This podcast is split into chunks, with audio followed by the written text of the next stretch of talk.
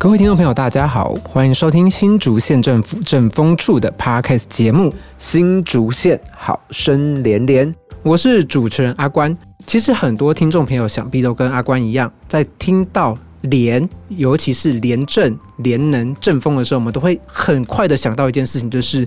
廉，它不就是一个观念吗？那为什么政府单位还需要有政风处去处理？跟廉洁正风相关的这样的事项呢，这件事情呢是一个非常有趣的议题，尤其是近年啊，台湾有举办了一个非常非常重要的一个奖项。我们都知道电影有奥斯卡奖，它是电影界的最高荣耀。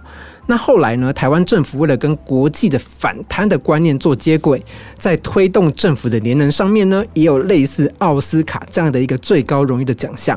那很多机关呢，也为了呢，在推动这样子的一个联能透明的措施上面呢，有做了非常。多的努力要来争取这样子的一个最高荣耀，那这个荣耀是什么呢？它是由法务部推出的透明金质奖这样子的一个殊荣。那今天呢，我们就是非常荣幸的呢，邀请到了励志中学正风室的严子阳主任。以及新竹县环保局政风室的林云轩主任，一同来聊聊政府机关参奖及推动联能透明的经验。让我们来欢迎两位主任。各位听众朋友，大家好，我是励志中学的政风室主任严子阳。各位听众大家好，我是新竹县政府环保局政风室的林云轩主任。哇，谢谢两位主任来到今天的节目现场。其实我们为什么会邀请严主任以及林主任来参与本次节目的录制呢？因为其实啊，在严主任这边，他其实是有参加法务部的金职奖的一个参选。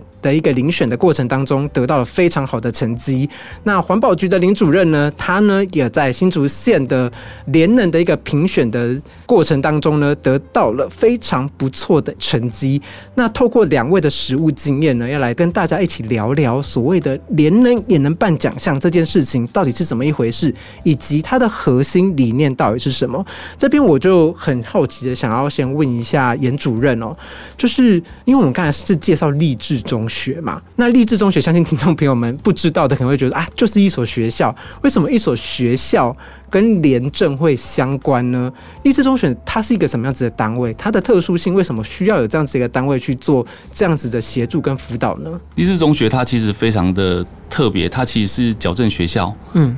然后励志中学跟桃园的敦品中学是在一百一十年的八月成立的。嗯，它我们的前身都是少福院，一个是。桃园少福院，一个是彰化少福院。是那因为少福院，他对学生给予的课程是进修部课程，可是这个不符合儿童权利公约，所以监察院有要求我们说，就是要把它改制为矫正学校。对，所以因为我们基本上具备有机关的性质，所以才有政风室的成立。这样哦，了解，就是以政府单位来说，应该都要有这样的处事的存在，去做一个协助的一个角色。嗯，那刚聊到嘛，就是因为励志中学，它其实在过去的参奖的遴选经验里面得到了很好的成绩。但是我们比如说我们聊到法务部的一个透明金质奖的这样子的一个内容，我就很好奇，为什么就是联人他会需要有这样子一个奖项存在啊？他举办跟推动的原因是什么呢？这可能要回到这个奖原本是为什么要设立的？是那其实，在一百零七年的时候，其实我们主动的参加了联合国反贪腐公约的首次国家报告审查会议，就是我们邀请委员来评我们的国家对的整个廉洁青年程度。那这些委员他其实就建议说，其实我们政府每年是可以针对公共机构去进行一些廉洁的评估的。对，那这些也会回应到反贪腐公约第二章的一些规定。所以廉政署从一百零八年连续四年。办了四次这个奖项，对，那他奖项的评核内容很特别，他评核内容它包括首长的决心与持续作为，还有资讯与行政透明、风险防治与克责、廉政成效展现及最后廉能创新的扩散。那他这个奖项，他是目前唯一我们所有公部门奖项有把首长决心纳进去的，因为大家可能比较耳熟能详的是政府服务奖。内容跟政府服务奖很像，只是它会着重在我们整个资讯透明、整个连接还有风险防治这一块。对，尤其当一个机关它的首长假如本身有问题，那基本上这个机关它不可能会是一个很廉洁的机关。是，所以它很特别把这个评分标准纳进去。嗯嗯，对，算是说为在地的一个各县市政府做一个标准，那大家可以针对这个标准去检视自己的作业内容有没有什么样的问题，那是不是可以达到更好的一个原则？是这样子一个概念吗？对，但这个奖其实它已经涵盖到中央跟地方了，是是所以中央机关也可以参加，甚至法人还有我们这种矫正机关的学校、是。公司，它其实都可以参加了。是。但它可能只局限于国营的公司，是。就例如说去年得奖的也有淘机公司，嗯，嗯，这很特别。对，那其实这个奖它整个设计的目的就是希望说，它透过一些预防性的反贪腐的政策跟做法，对，然后又有激励的方案，那这样子的话，其实内部的同仁来讲会认为说，诶，我可以致力去追求更好的工作环境，整个连人的治理。对那对外的话，其实我们也给社会大众或是给民众一个非常好的连结形象。是，其实说到这里啊，像是新竹县环保局，他在参加新竹县政府自己所举办的连人透明奖里面，也得到了一个特优的一个成绩。在参加这个奖的背后的一个过程当中，你怎么去看待这样子的一个奖项啊？因为现在的话就是所谓民主政治嘛，哈，对，强调就是能够有民众能够有参与政府施政的一些管道，对，让民众的监督政府的一些施政。对所以现在就推广一些类似开放政府啊，以及永续发展的那个目标，提供民众一个能够监督政府施政的一个管道。对，所以的话，那个新竹县政府就办理这个活动，让各机关能够落实开放政府跟永续发展的那个目的，提供给外界民众能够监督政府施政的一个管道。对，所以强调的话，就是利用这个活动的话，来鼓励各机关能够来推动一些相关心力防弊的一些做法，还有流程的一些比较公开，还有它的那个系统的便捷性，还有完整性跟安全性，还有创新创意的一些做法，对，民众能够了解我们政府目前施政的一些方式。是，像我们刚才聊到啊，不管是法务部的一个透明金质奖，还是先新竹县政府所举办的联能透明奖这两个奖项，它其实我们刚刚私下有稍微聊到，他们其实评选的标准是差不多的，用同一个严格的准则去做我们机关的一个审核。那我这里就很好奇啊，就是我们就刚讲的，我们一开始在想联能这件事情的时候，我们想就它就是一个观念。那其实最重要的事情是我们要如何把它落实。那落实在上面的之后，我们才会有奖项的诞生嘛。这表示说，我们落实这个过程当中，它是相当重要的。那我就很好奇说，诶，两位在参加这个奖的经验里面啊，是哪些项目会需要特别的着力，或者是说哪些项目是你们特别会去注意落实的一个点呢？因为其实每个机关参奖真的不是为了得奖是。或是要得奖而去准备，对。因为其实就我们励志中学来讲，其实我们参奖，我们是真的主动想参加，对。因为我们一百一十年的八月我们才改制，对。可是我们一百一十一年我们就主动报名了。对。其实我们整个准备时间只有半年。那其实任何的公家机关，你会发现一件事情，就是我们所有的服务的策略或是措施，其实很多事情是对民众有非常大影响。对尤其当一个东西处在于资讯不透明的状况下的话，那其实这个奖你会发现一件事情，就是其实我们这四年操作下来，你会发现很大的机关跟很小机关都有机会得奖。对那原因是因为每个机关它其实都有它的亮点，我们要清楚了解我们的服务对象是谁，服务对象的需要到底是什么。对对我来讲，整个参奖过程其实最重要的真是首长的支持啊，对，因为假如首长跟同仁没有支持的话，大家没有共识的话，那其实没办法完成一件事情。所以一开始我们校长就明白跟我们讲一句话，就是我们要有共识，才有办法做对的事情。理解，诶，我觉得这件很有趣的地方是在于说，像以矫正单位来说，那刚刚您呃严主任提到的这些举措跟这样子的一个呃努力的过程，它跟连人之间的连接比较会是在哪里呢？其实矫正机关有很多很多让人家觉得那个名词是不好的，对。就例如说弹性调整接见，对，那以前这个东西叫做特别接见，嗯，那这个东西其实被监察院有很多机关纠正过，因为很多人认为说你的特别接见是针对高官名人，甚至还有一些帮派的枪手。感，觉好像有什么走后门的感觉。没有错，没有错。可是其实这个制度其实是利益良善的，对。因为在我们学校来讲，好的，我假如学校基于管理还有教化辅导，或者是学生，假如遇有一些重大事故，就例如说他在学校受伤了，或者说他的家里发生变故了，对，那这个时候我假如透过弹性调整接见，其实我可以让他的心理或是整个亲情层面获得相当的满足。就是以刚刚提到的弹性调整接见，它是一直存在的一个制度跟机制，但是可能民众对于它的了解程度可能还没有这么的高，又甚至是有一些误解。但是透过正风式的努力，或者是说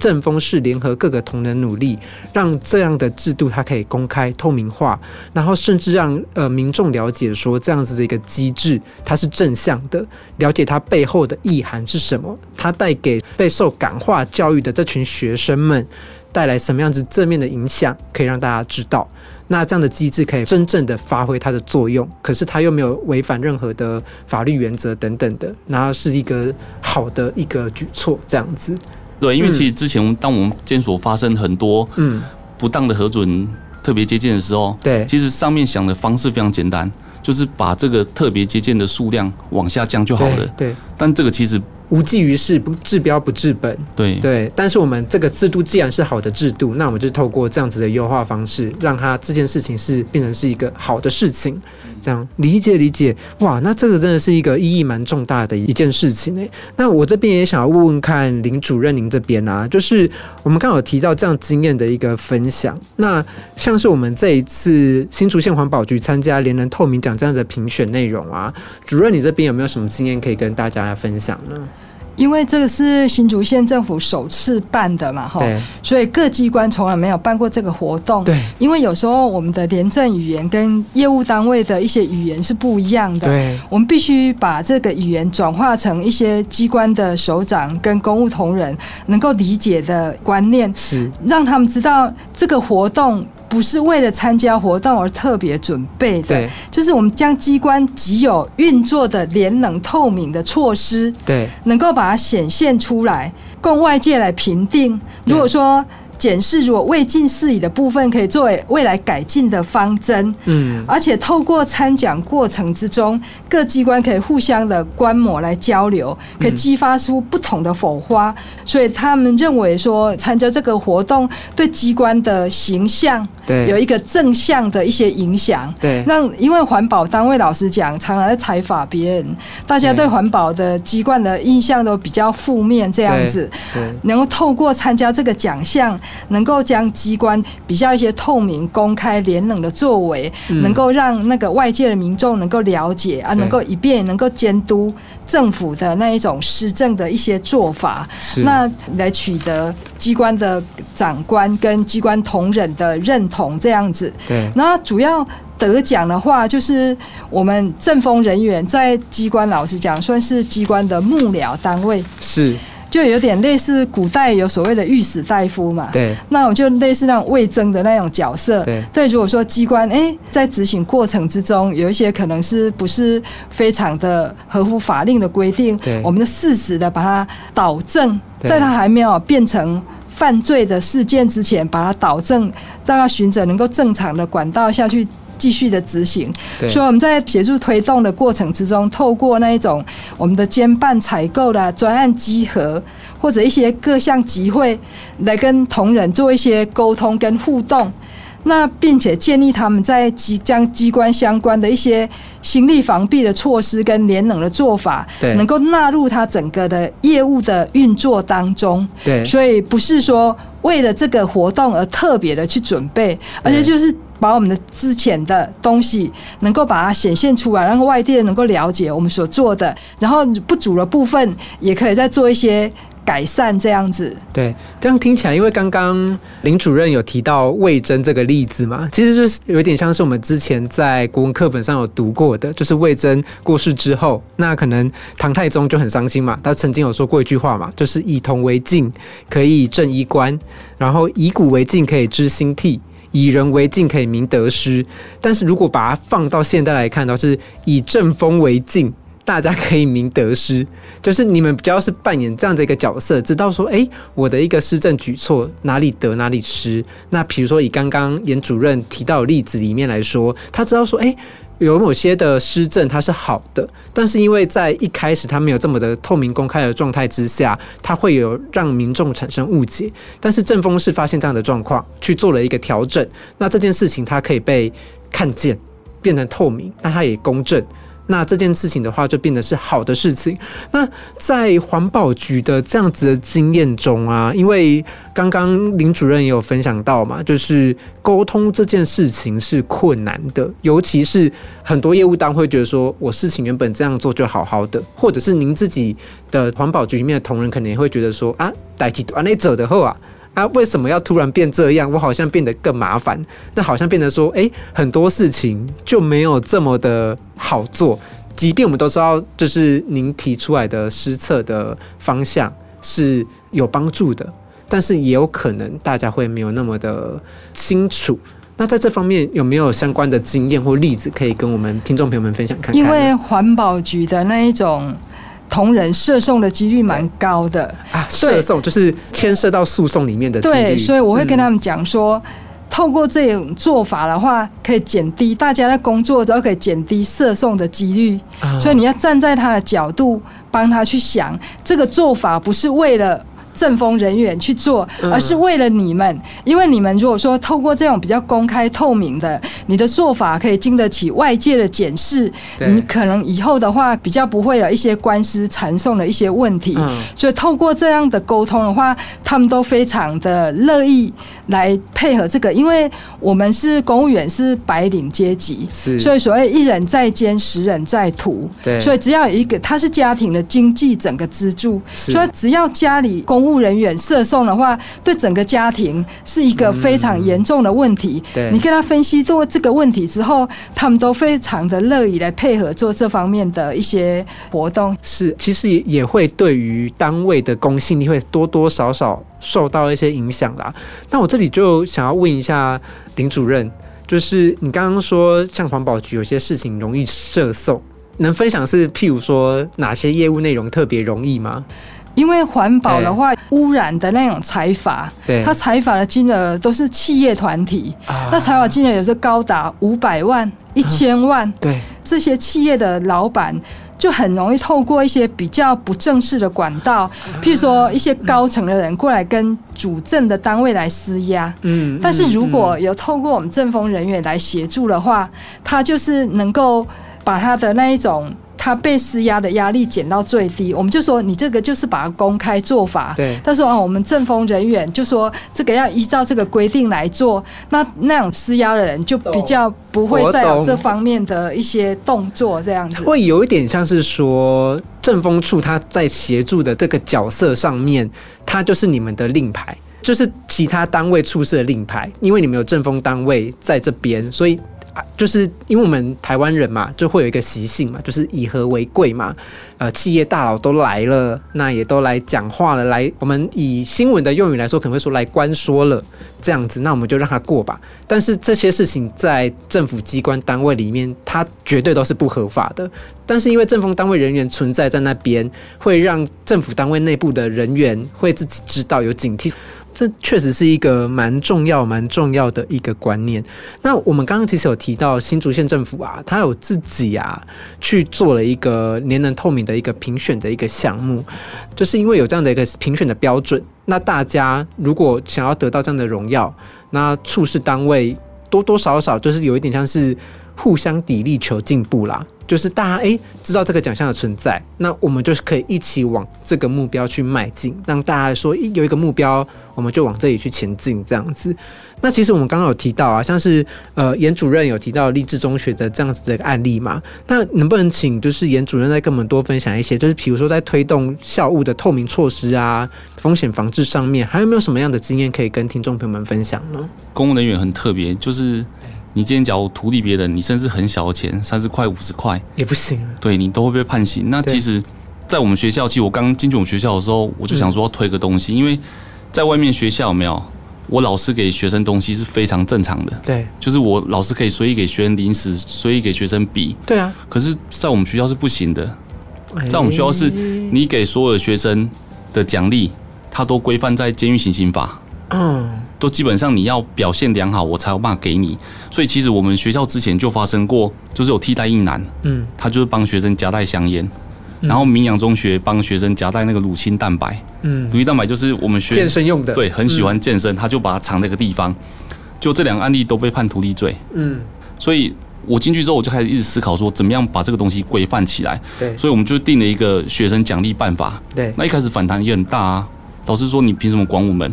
在外面学校可以，为什么我们不行？对所以我们就把案例跟他讲。对，那现在我们这个办法其实走了一年多，大家都习惯了，嗯所以大家都知道，我只要三十元以上的东西，我就要钱报给首长，对那首长同意我才能给。对，对，那三十元以下的，我一个月两次为限，你直接登在教师日志上面，嗯，所以就解决了嘛。那你很多东西，你透过一些策略，然后你整个公开透明，那其实老师上课起来很安心啊。当这些东西都禁止掉之后，学生之间不会比较的，对那贪渎风险整个就会降低的嘛。对。我觉得这是一个很棒的做法啦。那环保局这边，我就有一点想要问一下林主任啊，就是因为林主任的案子里面，想必有很多都是要面对一般的民众，但是面对一般民众的时候，就会有很多奇奇怪怪的要求啊。那以环保局的政风的单位来说好了，你又要去。呃，协助同仁不要去违反到一些某些规定。那在这这方面的话，就就会变成是一个三者角力，你是怎么去做权衡，跟以及去协助单位的同仁去面对一般民众的一些要求呢？我是觉得就是宣导很重要，但是宣导也是要与时俱进嘛，嗯。跟得上时代的脉动，根据不同的机关的属性来对。设计不同廉政宣导的太阳，才能发挥最大的效果。林主任，我这里好奇问一下哦，就是呃，以政风处的角度，对很多民众来看，应该都是一个中立、公正，那保有一定就是自主这样子的一个权责单位。那您是怎么样去维系这样子的印象呢？我的意思是说，您是怎么去跟同仁或者是您工作伙伴去维持这样子一个公立中正的一个印象？因为我们各机关的政风人员，我们是属于那一种一条边的，对。所以我们的首长第一个可能是那个廉政署那边的呃政风处的处长，但是我们另外一个首长就是机关的首长，是。所以我们是属于我们要对两个首长来负责。对。所以我也也有跟他们讲过，就是说我们的整个的那种施政作为，所以他们对我们的介入的一些事情的一些处理的方式，我是觉得以现在的政风人员必须要以比较开放的角度来跟机关的同仁来做这方面廉政的一些沟通，是因为我也是在跟他们讨论过一个问题，就是说。法律是最低的道德标准，嗯它不是最高的道德标准，所以守法是一个很基本的条件，对并不是表示你守法，你就是一个高道德标准的人。对，所以我们就是觉得，我就是已经有在在宣导里面也常常告诉他们，就是说，我们就是必须要守住我们最低的底线。对对，在这个底线内叫做便民，对超过这个底线就变成图利了。所以这啊大家必须把这个标准要拿捏的是刚刚好。是算是某种程度上的艺术了，沟通的艺术，以及就是在待人处事上面的一个原行为准则。最后一题，我想要问问两位，因为两位刚好一个是属于矫正单位。那一个是属于环保单位的公家机关，那其实我们去看在两个机关里面都的措施里面都会强调廉洁这件事情。那我们也不得不否认，就是廉洁这件事情对于很多的民众来说，绝对是对于公务人员、公职人员的一个检视的一个最大的标准。那我想要以请两位以各自的视角，在不同的单位里面，你们是怎么样去看？呃，不管是台湾的廉政的现在的现况，又或者是说新竹县政府在廉政这方面的努力，你们是怎么去看待这些事情的呢？其实最近它整个的连接变化相当的剧烈了。其实我们现在民众都很期待有个开放政府。对那开放政府它其实就四个要件。那第一个要件就是透明、参与、克责跟农函，对所以它重要就是透明。对那其实我们讲很多，很多人都觉得说，哎、你们政风就是不断的要求我们做很多事情，一直不断的克责，一直不断的风险防治。那你做这些有什么成果？其实很多人问过我这个问题。对那以我们学校为例好了，因为其实我们学校的学生啊，其实我们一开始我进入这个学校的时候，其实我有点吓到。那我们就做了统计，那我们有发现大概百分之三十以上的学生是完全没有家长接见的。嗯，那完全没有家长接见的情况下，这些学生是完全没有经济来源的，尤其是女生，她需要东西很多。那校长就会希望外面的不断捐助我们，可是他一开始的时候，他去外面遇到很多人，他都碰壁，很多人甚至跟他说啊，好弟兄弟，你不要这么天真呐、嗯他们是触法少年。嗯那可是我们一直不断的做一些透明的东西，例如说很多的机关，它只会公布别人捐给他多少钱，对可是没有机关会公布说他钱怎么用。对我们需要这样做的。嗯那我们需要这样做完之后，其实我们一百一十一年我们的捐赠款是前一年的七倍。嗯其实很多东西，政府它从早期的就是被动的提供资讯，到目前为止，它已经转换成其实我们应该要主动的提供的，而且提供这资讯是要人民真的需要、想看到的东西。对嗯，然后包括我们需要做很多事情嘛。其实我们现在我们连我们的行事历我们也公开，然后我们的行动接见我们也推行动接见啊。很多家属，我们的小孩来自全国各地嘛，嗯，那我也推行动接见，推电子联络部，我们甚至主动邀请家长，你就来学校看你的小孩。怎么学习的嘛？因为我们是监所嘛，你很难进来。但是我只要主动邀请你，你是不是就进来了？嗯所以我觉得这个就是一个整个台湾整个连结的民主的价值一直在进步的地方。啊，我觉得这里有一个蛮关键也蛮有趣的一件事，我我想要问林主任，就是刚刚严主任有提到透明这件事情，我觉得透明它很有趣，就是我们刚刚提到了公开透明之后，可能会得到的很多的机关的帮助，甚至是可以提升机关的整体印象，然后带来一些实质上的一个成长。但是透明这件事情，它又有它负面的地方，因为很多时候做事情透明这件事情，就是你所有的一举一动都被检视的时候，业务单位会很难做事，因为业务单位他在执行上面什么都被放大镜检视的时候，他说哇完了，我都不用做了，就是你一言我一语，我就被民众的。一言一语给淹没了就好了，就是我好像也没办法做事，反正每个人都可以来指导我的那种感觉。我觉得透明他常常会有这样子的可能带来一点点的不方便的地方在这。那我就想要问问看，就是林主任，透明这件事情你又是怎么理解？那以及说，那你又是怎么在看之后的一些发展这样子呢？哎、我对透明的理解可能跟那个主持人这边可能比较不一样。是因为环保业务的话，采法跟我们日常生活民众都非常有关系，采法案件很多。那被采法之后，因为现在民众很习惯去找民意代表来关说，所以透明的话，对老实讲，对机关同仁是非常好的，因为他不用面对很多民意代表跟高官的压力。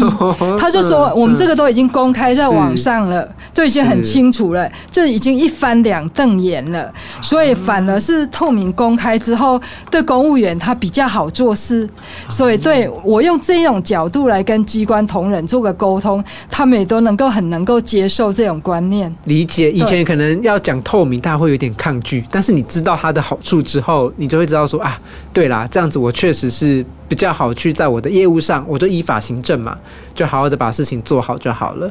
那林主任这边有没有就是对于所谓的台湾的廉政的环境啊，甚至是新竹县政府的一个廉政的推动，有什么样的经验或者是什么样的想法，想要跟听众朋友们分享呢？因为现在根据整个国际趋势的话，廉冷透明已经是整个国际整个趋势，对，尤其在面对二零五零年的近零碳的宣誓跟行动的目标，嗯，很多的很大的环境的污染来自于企业团体的生产排放所产生的。是，所以现在的话，很多的廉政是要趋向啊，要公司协力来共创整个联能政府，就是有透过我们这种公开透明的制度，用让民众来监督企业团体的环保跟政府机关的廉政这样子，所以才会有那个法务部廉政署才会推动的整个透明金子奖的活动，对来因应整个国际整个趋势，所以这个比较新的一个廉政的一些宣导。对，让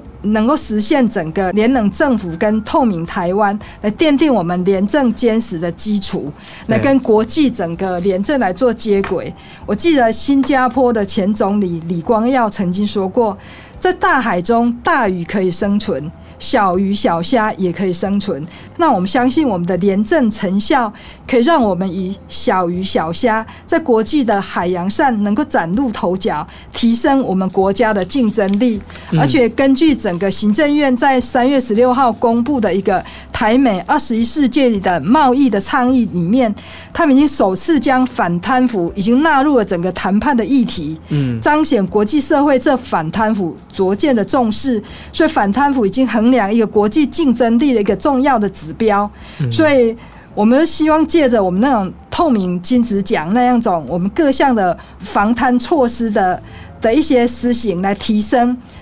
外商来投资的一些吸引力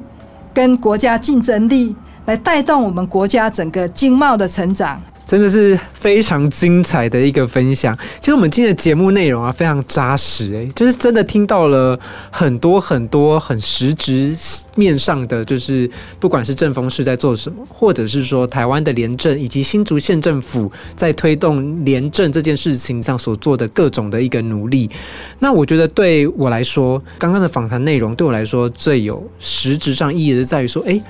刚好节目开头有讲，我觉得廉。它就真的是一个观念跟一个概念，但它要怎么样去落实，以及它能发挥的效益在哪里，其实已经不单只是连结这件事情了。它其实是对于各处事，不管新竹县环保局，又或者是励志中学这边，我们会有很多的举措。它透过联能联政这样子的一个切入点，它实实际上是可以让施政的成绩，甚至是施政的效益。可以再往前往上更进一步的，那这对于民众或者对于政府单位来说都是非常有帮助的一件事情。所以，我们对于廉洁这个，我觉得经过访问两位就是大来宾之后，我就发现，哎，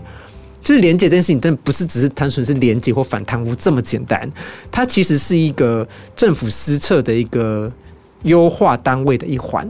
那这件事情是相当相当重要的，我真的是学到很深很深的一课，我觉得很棒。因为我自己一开始对于廉政这件事情来说，我自己真的是相对陌生的。所以呢，我们今天呢也要再一次谢谢两位大来宾，一位是呢励志中学正风室的严子阳主任，然后另外一位呢是新竹县环保局正风室的林云轩主任。为我们带来这么多、这么多精彩的分享。那如果呢，对我们今天的节目内容呢，有任何的问题，或者是有任何的建议，都可以在我们的节目资讯栏下方的留言区留言给我们。那如果呢，诶，你对本集内容，或者是说你想要更了解，不管是励志中学或者是新竹县环保局，其实上网搜寻两个各处室单位，应该都可以看到很多相关的一些内容。那可以更了解这两个单位到底在做什么。那我们今天的节目呢，也差不多。到这边要告一段落了，那再一次谢谢两位大来宾，谢谢，谢谢阿关，谢谢阿关，谢谢严主任和林主任的分享哦。那本集呢，听到许多有关政府开放透明的措施，都是符合民众所期待的哦。那最后呢，也要跟各位听众朋友工商宣导一下，如果听众朋友遭遇食安相关疑虑或问题，不论是要咨询、检举或查证。都可以拨打一九一九全国食安平台专线，拨打一九一九一通电话就有专人为您提供最专业的协助。那下一集节目我们再见啦，拜拜。